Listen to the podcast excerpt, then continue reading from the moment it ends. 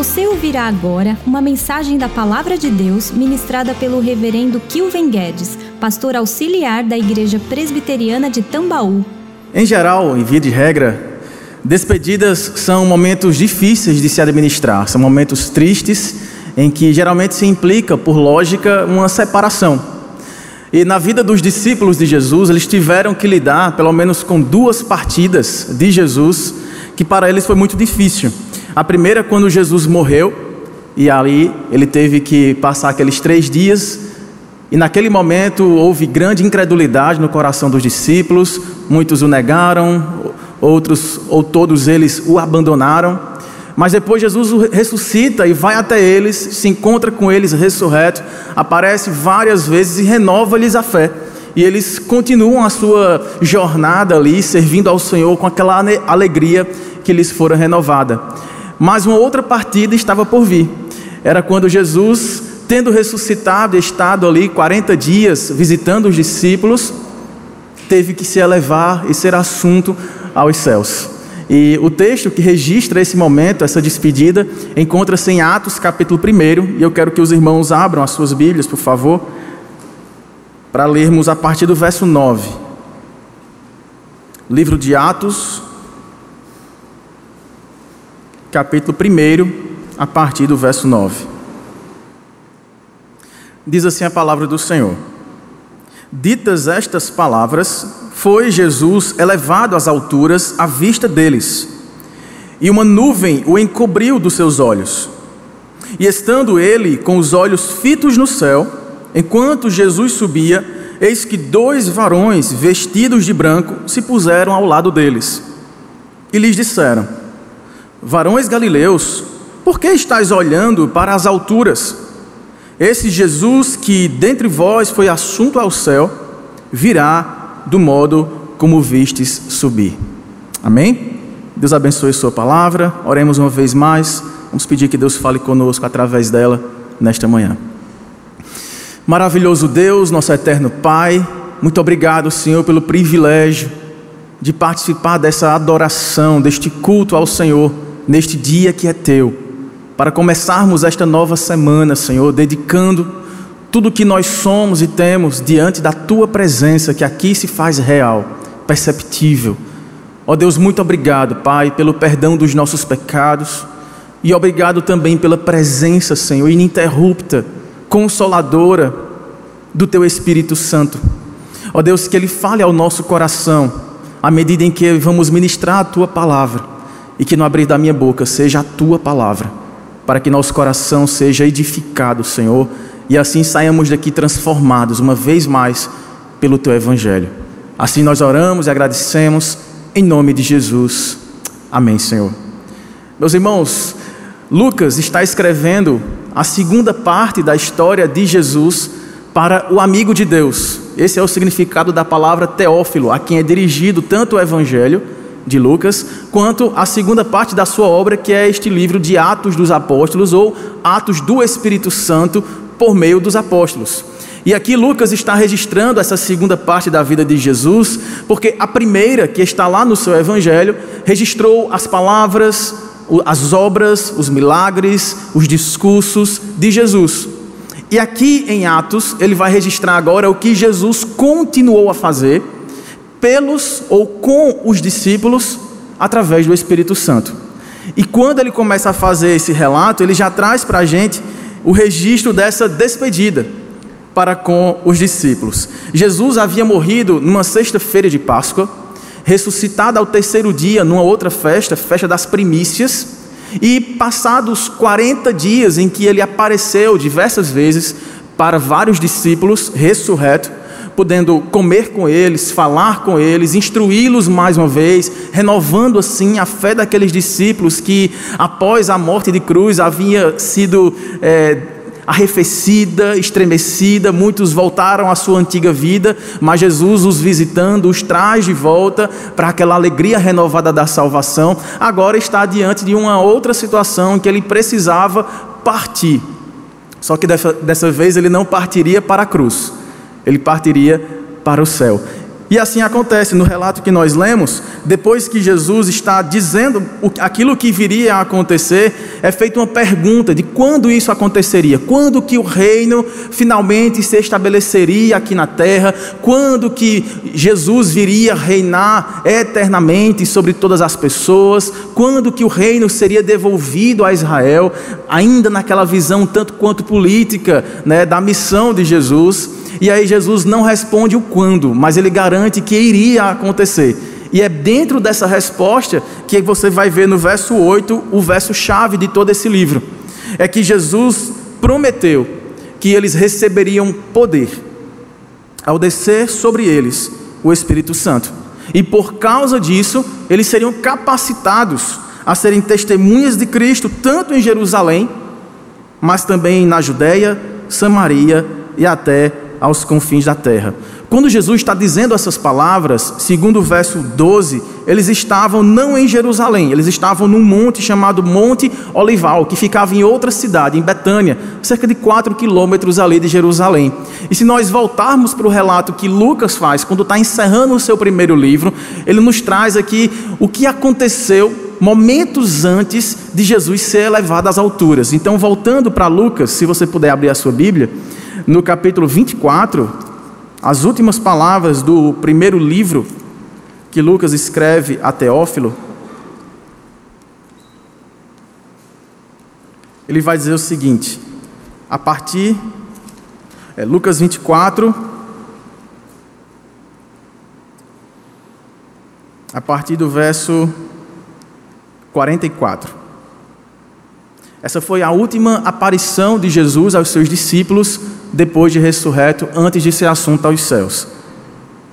A seguir, Jesus lhes disse: São estas as palavras que vos falei, estando ainda convosco. Importa ou importava se cumprisse tudo o que de mim está escrito na lei de Moisés, nos profetas e nos salmos.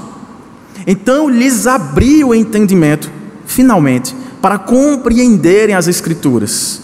E lhes disse: Assim está escrito que o Cristo havia sim de padecer, mas ele ressuscitaria também dentre os mortos ao terceiro dia, e que em seu nome se pregasse arrependimento para remissão de pecados a todas as nações, começando de Jerusalém. Vós sois testemunhas destas coisas. Eis que envio sobre vós a promessa de meu Pai. Permanecei, pois, na cidade, até que do alto sejais revestidos de poder. Então, verso 50, os levou para Betânia e, erguendo as mãos, os abençoou. Aconteceu que, enquanto os abençoava, ia se retirando deles, sendo elevado para o céu. Então eles, adorando, voltaram para Jerusalém, conforme a ordem de Jesus, tomados de grande alegria, grande júbilo, e estavam sempre no templo louvando a Deus, aguardando o cumprimento daquela promessa. É interessante que Lucas guarda um detalhe aqui no seu primeiro livro para o segundo livro, conforme nós lemos, porque a reação dos discípulos, se nós só tivéssemos essa parte do relato, nós imaginaríamos que enquanto Jesus está sendo elevado aos céus, os discípulos ficaram felizes, com grande júbilo, adorando a Jesus e imediatamente seguiram para Jerusalém aguardar a descida do Espírito Santo, porque foi assim que Jesus os instruiu. Só que quando nós voltamos para Atos, o texto que nós lemos, no capítulo 1, nós vemos que Lucas detalha aqui né, alguma, alguma reação que, no mínimo, foi curiosa por parte daqueles discípulos. É, quando ele fala aqui, irmãos, que eles ficaram olhando para o céu, né, nós nos perguntamos qual era a atitude deles enquanto eles viam Jesus subir. E quando o verso 9 apresenta esta cena de Jesus subindo e todos os discípulos olhando esse momento de grande glória, né, ao ver Jesus começar a desaparecer por entre as nuvens, nos versos 10 e 11 é dito que chegam dois anjos, né, dois mensageiros, dois varões resplandecentes, e lhes faz uma pergunta: por que, que vocês ainda continuam olhando para cima? Por que, que vocês se demoram a olhar para cima? E aí isso nos faz pensar A indagação do anjo foi movida por quê? Qual teria sido o sentimento daqueles discípulos? Ao verem Jesus cumprindo aquilo que ele acabara de dizer que ia fazer, e lá em João, ele já é, é registrado que Jesus tinha tido uma conversa antes dele ser levado para ser preso, é, julgado, condenado e depois morto na cruz, Jesus passa um bom tempo com os discípulos na última ceia, conversa com eles, lava os seus pés, mais uma vez reafirma aquilo que viria a acontecer e promete que era necessário que ele fosse, porque se ele não fosse, não seria enviado o outro consolador, que estaria com eles e neles para todo sempre. Então, depois que Jesus preparou tudo, ele entrega né, as suas últimas palavras de despedida para aqueles discípulos, mas aqueles discípulos permanecem olhando para cima e é indagado por dois anjos o porquê daquela atitude. E depois os discípulos, ouvindo aqueles dois varões, ouvem deles também uma afirmação: é que do modo ou do mesmo modo que Jesus estava sendo elevado aos céus, se despedindo deles, ele voltaria também por entre as nuvens para resgatá-los, cumprindo a sua promessa. E aí, irmãos, quando esses anjos trazem à tona essas mensagens, essa pergunta e essa afirmação, eles estavam falando sobre a despedida que alegra nossa saudade. Veja bem, uma despedida que pudesse alegrar o coração daqueles discípulos, ela garantiria um encontro muito mais glorioso. Se você olhar para o verso 9, Lucas registra que depois de Jesus dizer essas palavras, né, de que eles receberiam o poder do Espírito Santo para pregarem em toda a parte do mundo, foi ele elevado às alturas à vista deles, e uma nuvem o encobriu, encobriu Jesus dos seus olhos. É interessante que quando nós olhamos para a Escritura, essa figura da nuvem que encobre alguém ou algum lugar, em geral representa a presença de Deus, a presença gloriosa do próprio ser de Deus. Se os irmãos puderem voltar para o livro de Êxodo, para recordarmos um episódio quando isso aconteceu, lá no capítulo 40. Êxodo capítulo 40, versos 34 a 35. Depois que Moisés conseguiu construir o tabernáculo, né? aquele espécie de templo móvel durante a peregrinação dos israelitas pelo deserto. Quando o tabernáculo ficou pronto, diz o verso 34: Então a nuvem cobriu a tenda da congregação, e a glória do Senhor encheu o tabernáculo.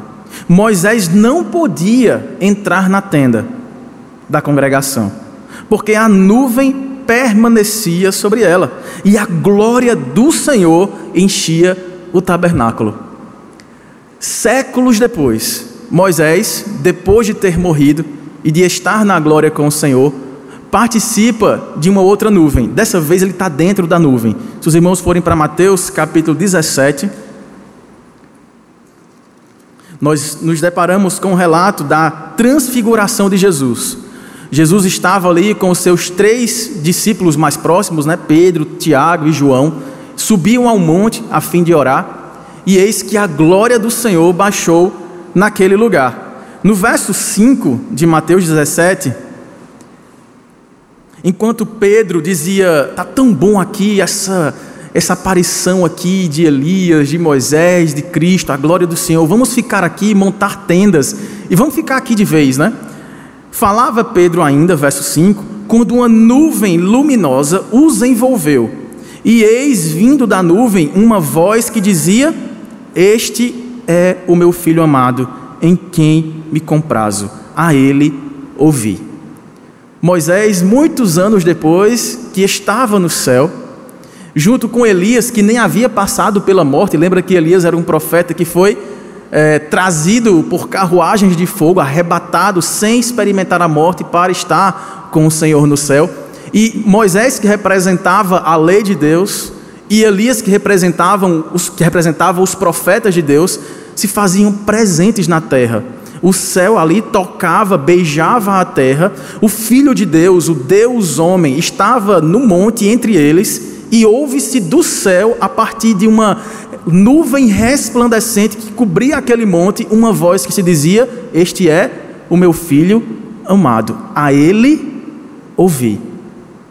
Ele é maior do que Moisés e a lei, ele é maior do que Elias e todos os profetas. Ele é o Verbo de Deus, ele é o maior dos profetas, ele é o sumo sacerdote e ele é o Rei eterno. A ele ouvi, a ele adorai. Ele é o cumprimento daquilo que Moisés, daquilo que Elias e todos os outros profetizaram acerca do reinado do Senhor. E naquele momento, Pedro não pôde participar, João não pôde entrar, Tiago só pôde olhar para aquela nuvem gloriosa de onde se ouvia a voz do Pai. E aqui, irmãos, quando nós olhamos para essa nuvem que agora cobria Jesus, recebendo no céu, aqueles discípulos olhando para cima, talvez especialmente Pedro, Tiago e João, que tinham participado desse momento, perceberam que eles não poderiam estar para onde Jesus estava indo, que aquela glória celestial estava separada deles ainda, que não era possível subir com Jesus, estar com Ele e participar daquele envolvimento celestial que agora cobria Jesus e mais do que isso, os tirava fisicamente da Sua presença. E aqui, irmãos, ao mesmo tempo em que essa nuvem encobria Jesus e trazia esse senso de separação, de indignidade essa tristeza que abatia o coração daqueles discípulos, por outro lado, poderia ter trazido uma alegria do tipo: este que está com o corpo ressurreto, tendo vencido a morte, prometeu que vai voltar. Este que, vencendo a morte, foi glorificado, está com o corpo físico, mas cheio, envolvido em glória, está adentrando, rasgando os céus. E ele disse: que de lá enviaria o Consolador, para que ele fosse o penhor, a garantia da nossa partida para estar como ele, com ele nas alturas.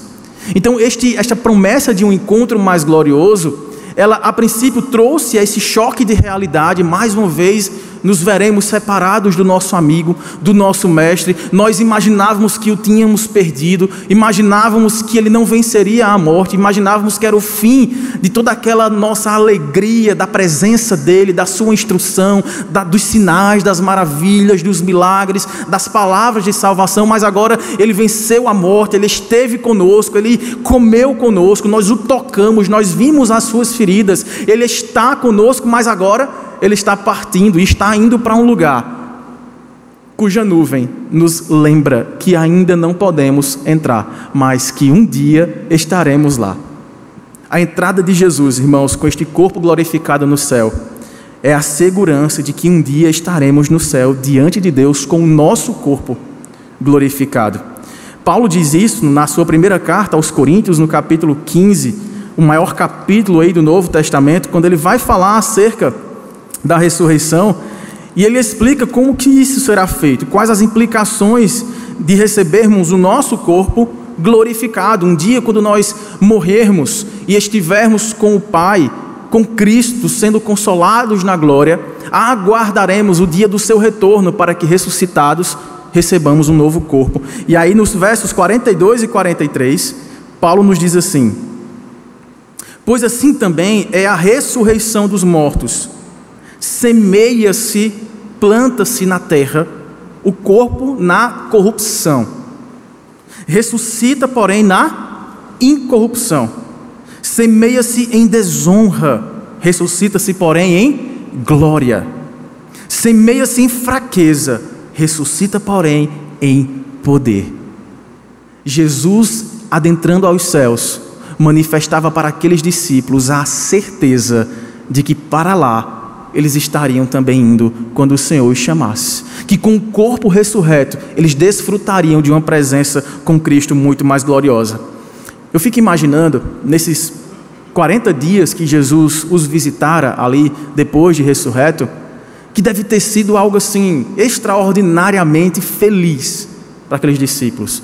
Eles conviveram com Jesus pelo menos três anos, três anos e meio dia e noite viajando, vendo a glória de Jesus não apenas transfigurado em cima do monte, mas vendo a glória do Deus Pai presente no seu único filho, a ponto de, com a ordem da sua boca, ressuscitar mortos, curar enfermos, restabelecer a paz dos homens, tendo perdoado os seus pecados, reconciliado a vida de pessoas incrédulas, cheias de idolatria, para levá-las de volta a um relacionamento íntimo com o seu Pai. Tudo isso foi feito aos olhos daqueles discípulos.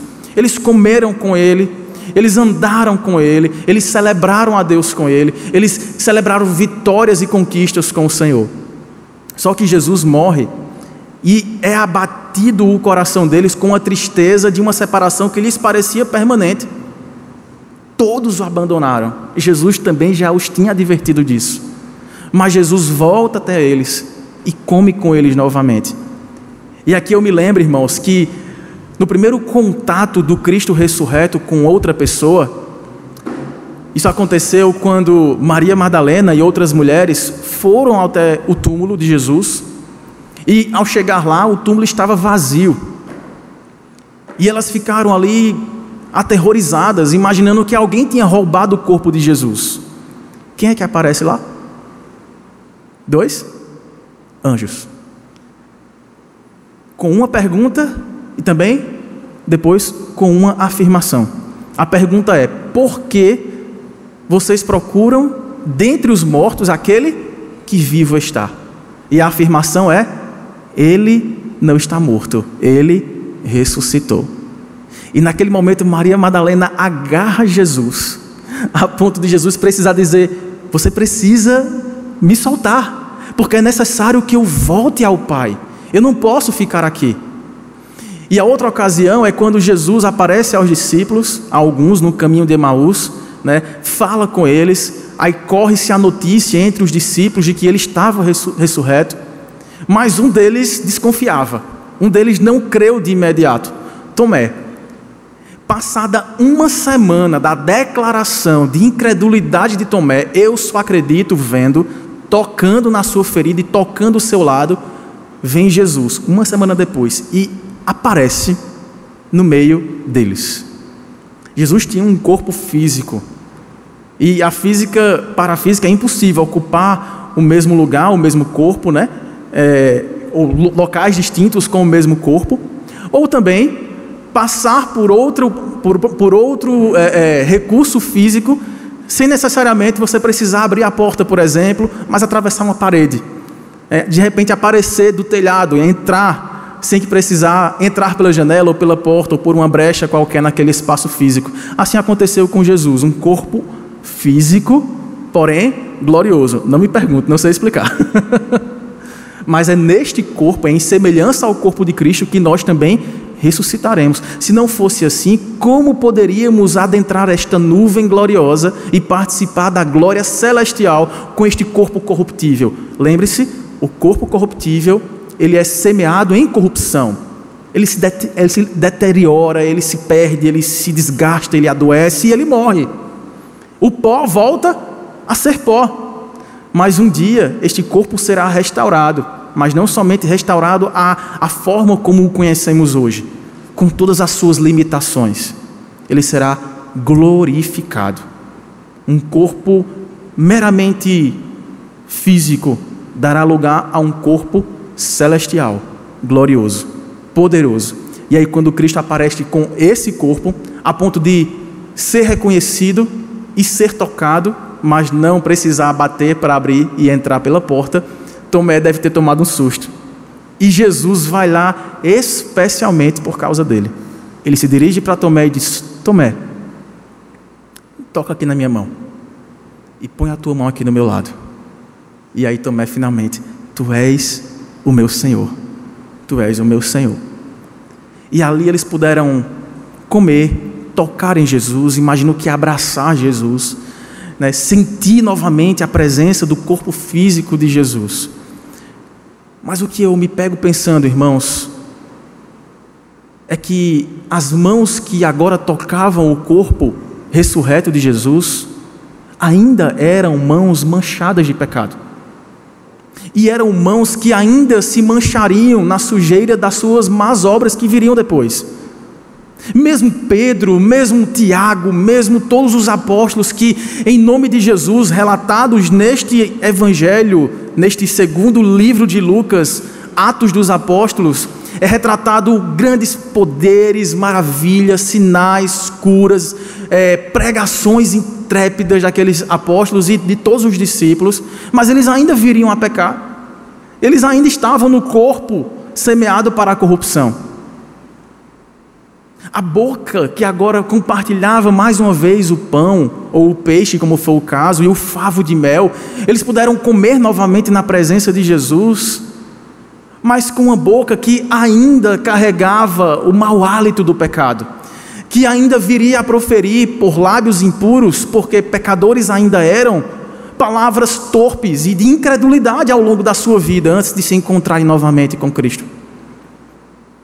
Mas o encontro que aqui lhes é anunciado, ao olhar o Cristo sendo envolto em glória para adentrar aos céus, é aquele encontro glorioso em que as nossas mãos não mais estarão sujas de pecado para tocar em Jesus.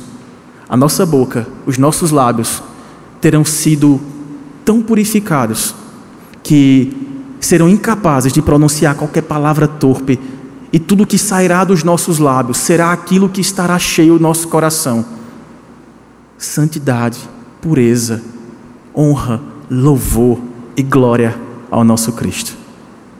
É ou não é um reencontro muito mais glorioso? E nos versos 10 e 11, voltando para o nosso texto, essa despedida que alegra a nossa saudade, além de garantir um reencontro muito mais glorioso ela promove um relacionamento ainda mais forte, porque nos versos 10 e 11 é dito que, estando os discípulos com os olhos fitos, vidrados no céu, enquanto Jesus subia, eis que dois varões vestidos de branco se puseram ao lado deles e lhes disseram: Varões galileus, por que estáis olhando para as alturas? Esse Jesus que dentre vós foi assunto ao céu, virá do modo como viste subir. É interessante aqui, irmãos, que os anjos apenas estavam confirmando aquilo que Jesus já tinha revelado. É importante abrir esse parêntese aqui, porque as principais seitas que nós temos hoje, elas nasceram de revelações angelicais. Os mormons, testemunhos de Jeová e tantas outras, elas começam a sua fé dizendo que um anjo do céu lhes trouxe uma nova mensagem talvez em uma língua até desconhecida, como foi o caso dos mormons, e aí eles puderam traduzir né, e formar um novo livro com uma revelação mais especial, posterior à revelação de Cristo. Só que na carta aos Hebreus, o autor nos diz, no capítulo 1, verso 14, que os anjos não são ministros reveladores de coisas que Deus e seu filho não nos revelaram. Eles são ministros de, de, Deus para nos servir na revelação que nos foi dada.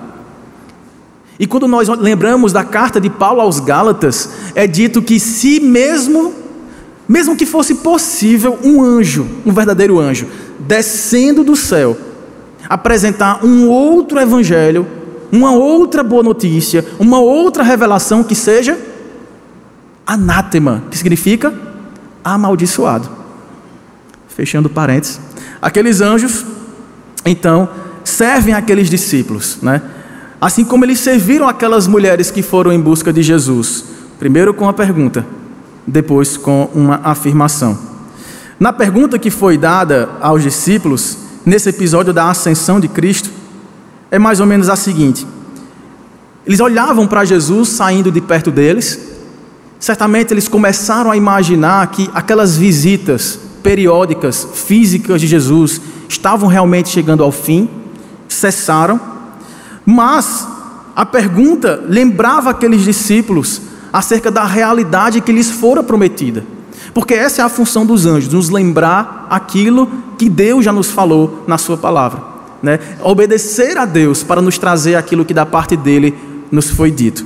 E aí, com essa pergunta, por que vocês estão olhando para cima, enquanto que lá no episódio das mulheres indo ao, ao sepulcro de Cristo ali, né? Ao túmulo vazio, era: por que vocês procuram dentre os mortos para anunciar-lhes a ressurreição? Agora a pergunta é: por que vocês olham para cima para garantir para eles que haveria um retorno? Por meio dessas, dessa pergunta, dessa questão que os fazia pensar naquilo que eles estavam sentindo, comparando com o conhecimento que Deus já os tinha dado, que Cristo já os tinha revelado, eu imagino que eles lembraram ali, irmãos, da promessa de Jesus. É que eles não estariam mais gozando da presença física de Jesus, mas a presença espiritual do Cristo lhes fora garantida por, pelo próprio Jesus. Se nós lembrarmos do texto que encerra o Evangelho de Mateus, no capítulo 28, verso 20, depois que ele disse que nós deveríamos partir e pregar né, todo o ensino de Cristo a toda criatura, é dito que a garantia de que isso daria certo é que Jesus estaria conosco todos os dias, até a consumação dos séculos.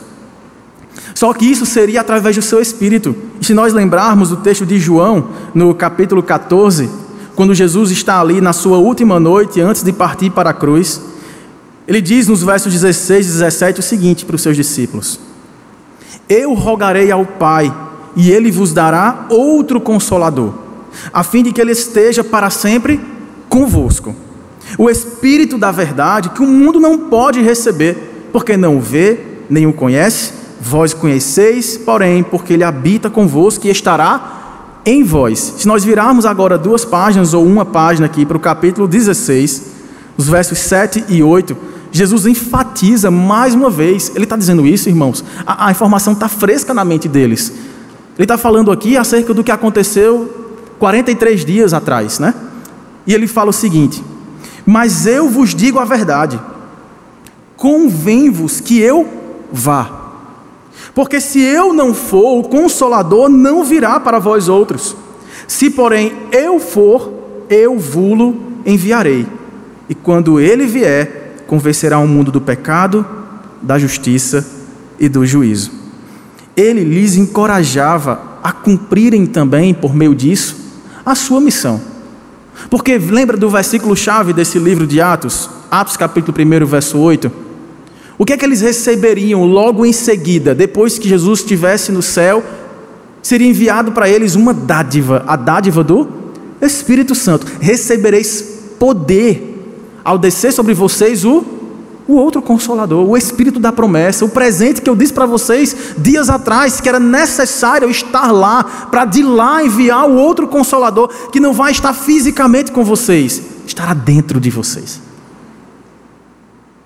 E é Ele que vai capacitar vocês a, a serem minhas testemunhas, mártires, não apenas dando a sua vida por mim, mas fazendo com que a sua vida resplandeça a boa notícia de salvação a todos, não apenas judeus, mas samaritanos e todos espalhados até os confins da terra. Com esta indagação dos anjos, por que vocês estão olhando para cima? Ele estava querendo lembrar-lhes que os pés dos discípulos ainda estavam fincados no chão, que ainda havia uma terra para ser explorada e que estava na iminência da descida do poder de Deus que os faria vencer as barreiras culturais, étnicas, para pregar o Evangelho, que é o poder de Deus para a salvação de todo o que nele crê. Primeiro, sim, do judeu, a começar em Jerusalém, mas não somente aqui, até os confins da terra. E aí, irmãos, quando eles são encorajados com essas palavras, a ideia aqui é que com agora a afirmação que vem logo em seguida, eles possam, tendo voltado os seus olhos para a terra, para a missão que lhes estava res, res, reservada, garantida, eles precisariam não olhar só para a terra, eles precisariam também ter um vislumbre, uma perspectiva do céu. Então, à medida em que a coreografia dos discípulos estava ali já com o pescoço duro, olhando para cima, eles precisavam baixar agora, porque havia uma missão a ser cumprida mas essa missão a ser cumprida jamais seria meramente terrena, era na força do poder que descia do alto. E agora a afirmação é: do modo como vocês viram Jesus subir, ele retornará, ele voltará. As palavras que poderiam resumir essas, essa mensagem desses anjos é: ei, a história não acaba aqui. O drama da redenção continua. Só que agora, em vez da presença física com o Cristo ressurreto, enquanto isso não acontecer, Ele estará em vocês. Ele estará dentro de vocês por seu Espírito. E é isso que lhes fará pregadores intrépidos, mártires corajosos, para anunciar as boas novas de grande salvação que das alturas desceu para nós.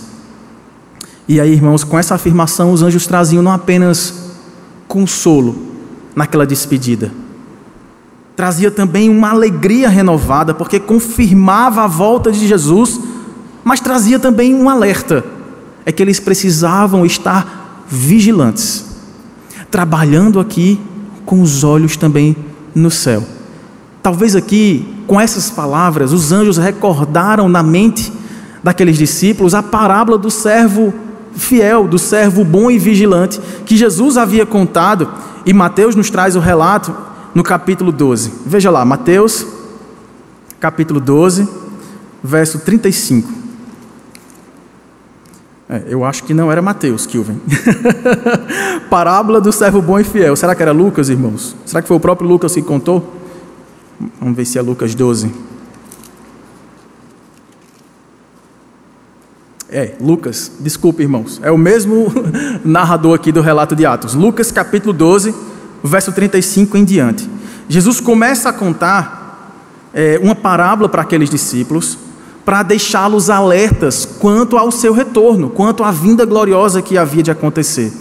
Ele fala que cingido esteja o vosso corpo e acesas as suas candeias. Sede vós semelhantes a homens que esperam pelo seu Senhor ao voltar ele das festas de casamento, para que quando vier a bater a porta, logo lhe abram. Bem-aventurados aqueles servos a quem o Senhor, quando vier, os encontre vigilantes. Em verdade vos afirmo que ele há de cingir-se. Olha só, ele vai colocar a toalha de serviço sobre os ombros e dar-lhes lugar à mesa e aproximando-se os servirá. Este, esse Senhor descerá e virá para nos servir numa mesa, participar de um banquete com ele. Verso 38. Quer ele venha na segunda vigília, quer na terceira, bem-aventurados serão eles, se assim os achar. Sabei, porém, isto: se o pai de família soubesse a que hora havia de vir o ladrão, vigiaria e não deixaria arrombar a sua casa. Ficai também vós apercebidos, porque a hora em que não cuidais, o filho do homem virá.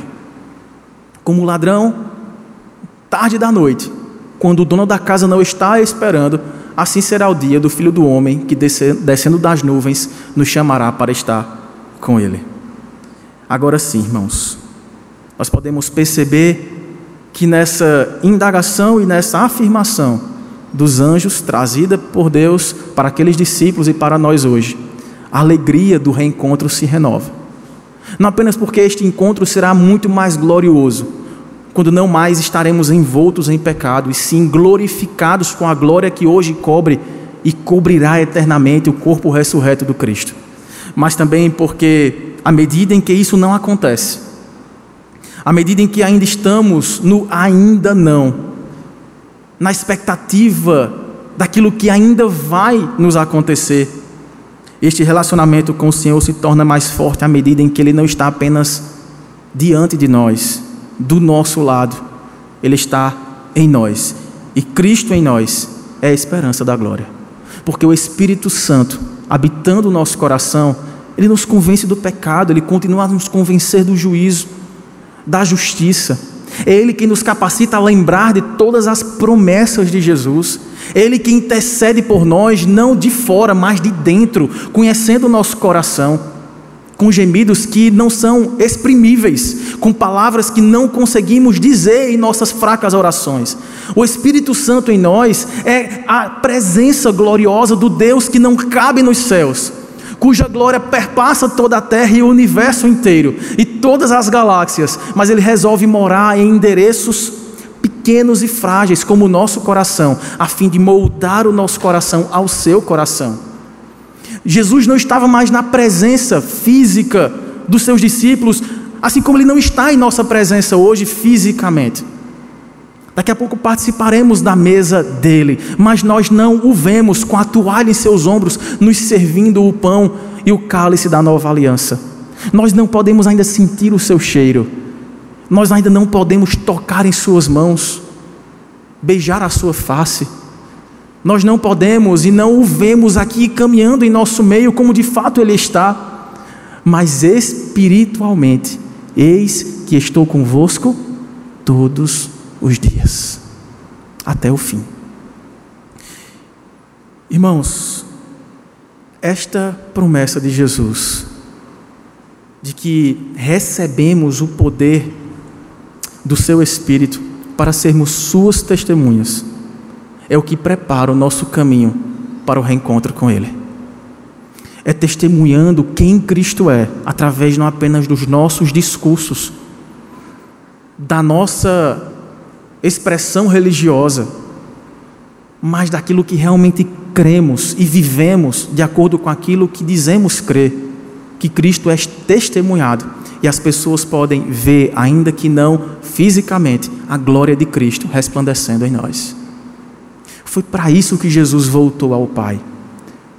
Era isso que os anjos estavam imprimindo no coração daqueles discípulos, e é por isso que no final do relato de Lucas, no capítulo 24, verso, 5, verso 52, é dito que depois disso os discípulos ficaram transbordando de júbilo e de alegria, porque receberiam aquilo que os faria, os garantiria testemunhas reais, fiéis do Cristo ressurreto e que essa era a garantia de que eles estariam novamente com este Cristo na glória eterna. Essa é a dádiva que nós temos, irmãos. Todos nós que cremos no Cristo, no Filho de Deus, no Cordeirinho que morreu para tirar de nós o pecado, e naquele que venceu a morte e ao terceiro dia voltou para aparecer aos discípulos e lhes anunciar tudo o que haveria de vir. É aquele mesmo que, tendo voltado ao céu, de lá governa a nossa vida, de lá ora por nós.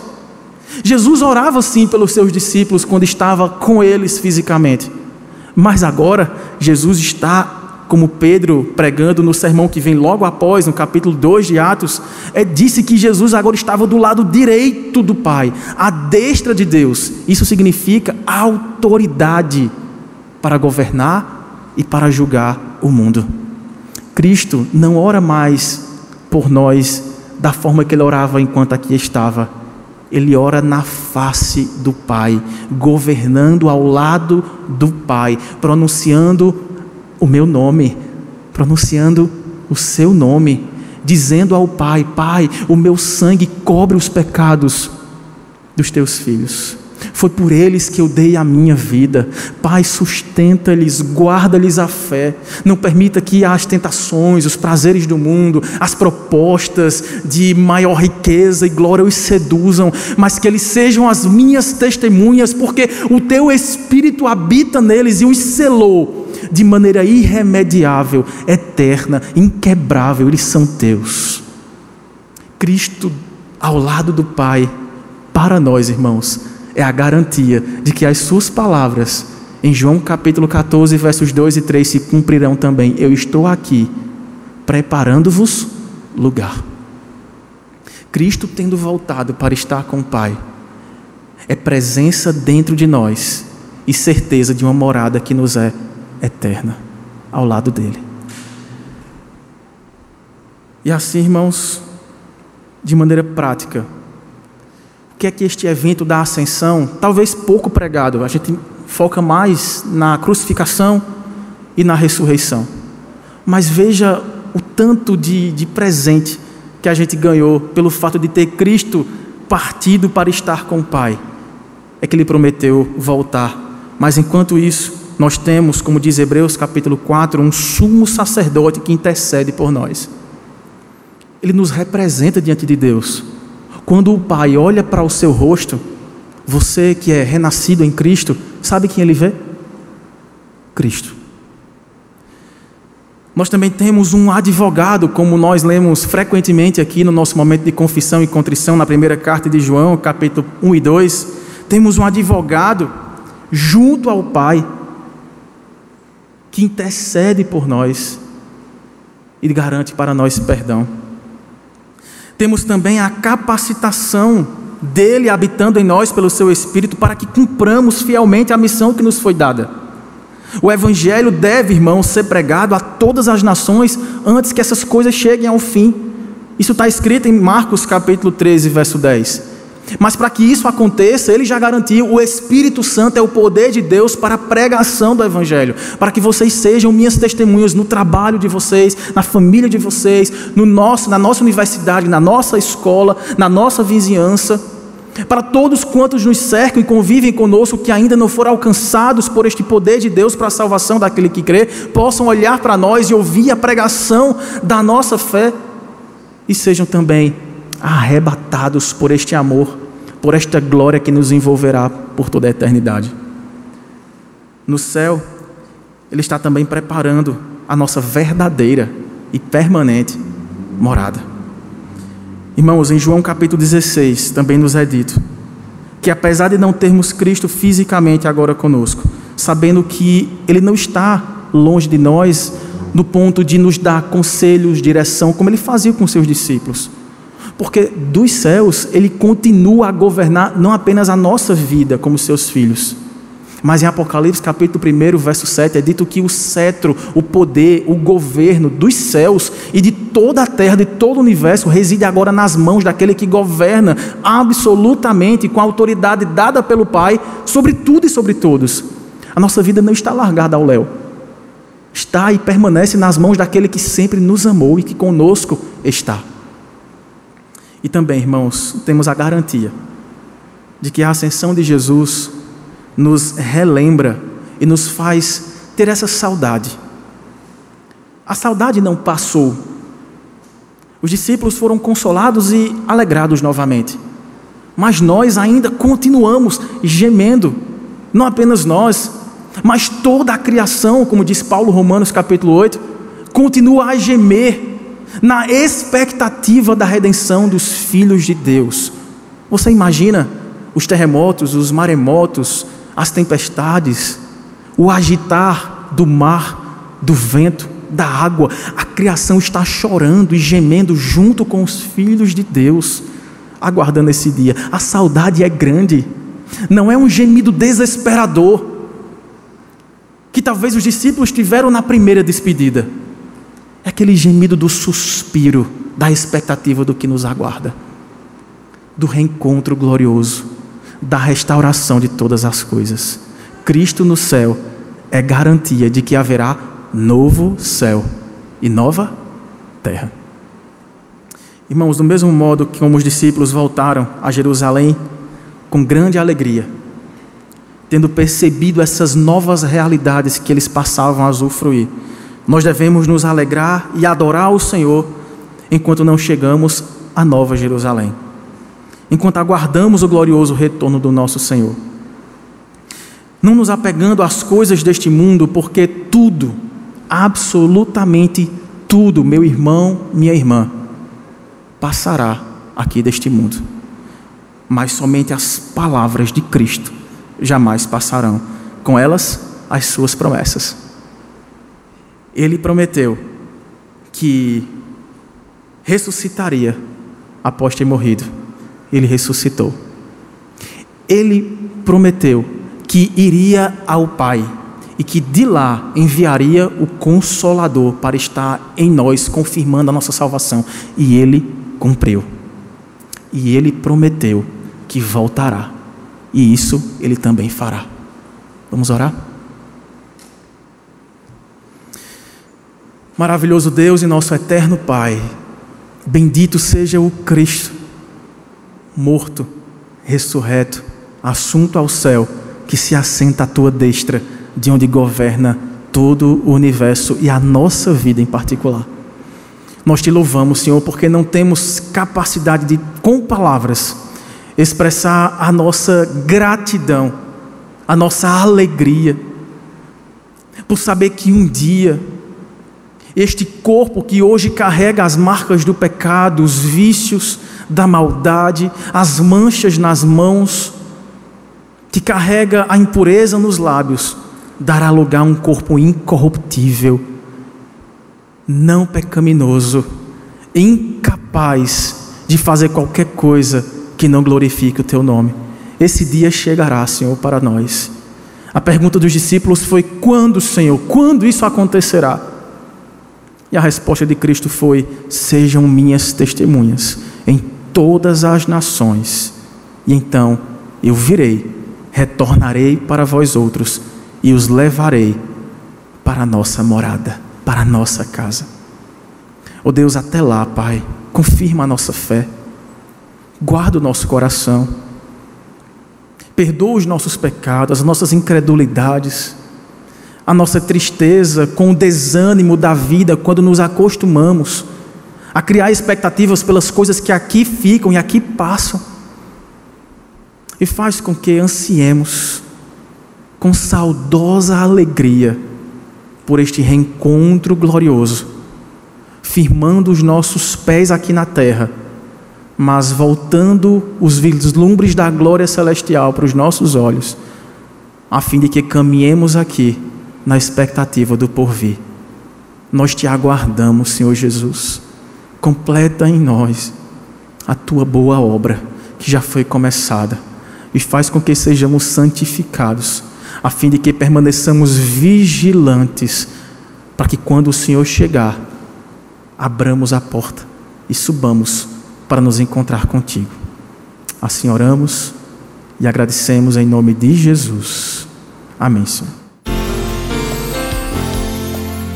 Você encontrará mensagens como esta, além de outros conteúdos e informações, nos canais oficiais da Igreja Presbiteriana de Tambaú, no Facebook, Instagram e YouTube. Deus abençoe sua vida.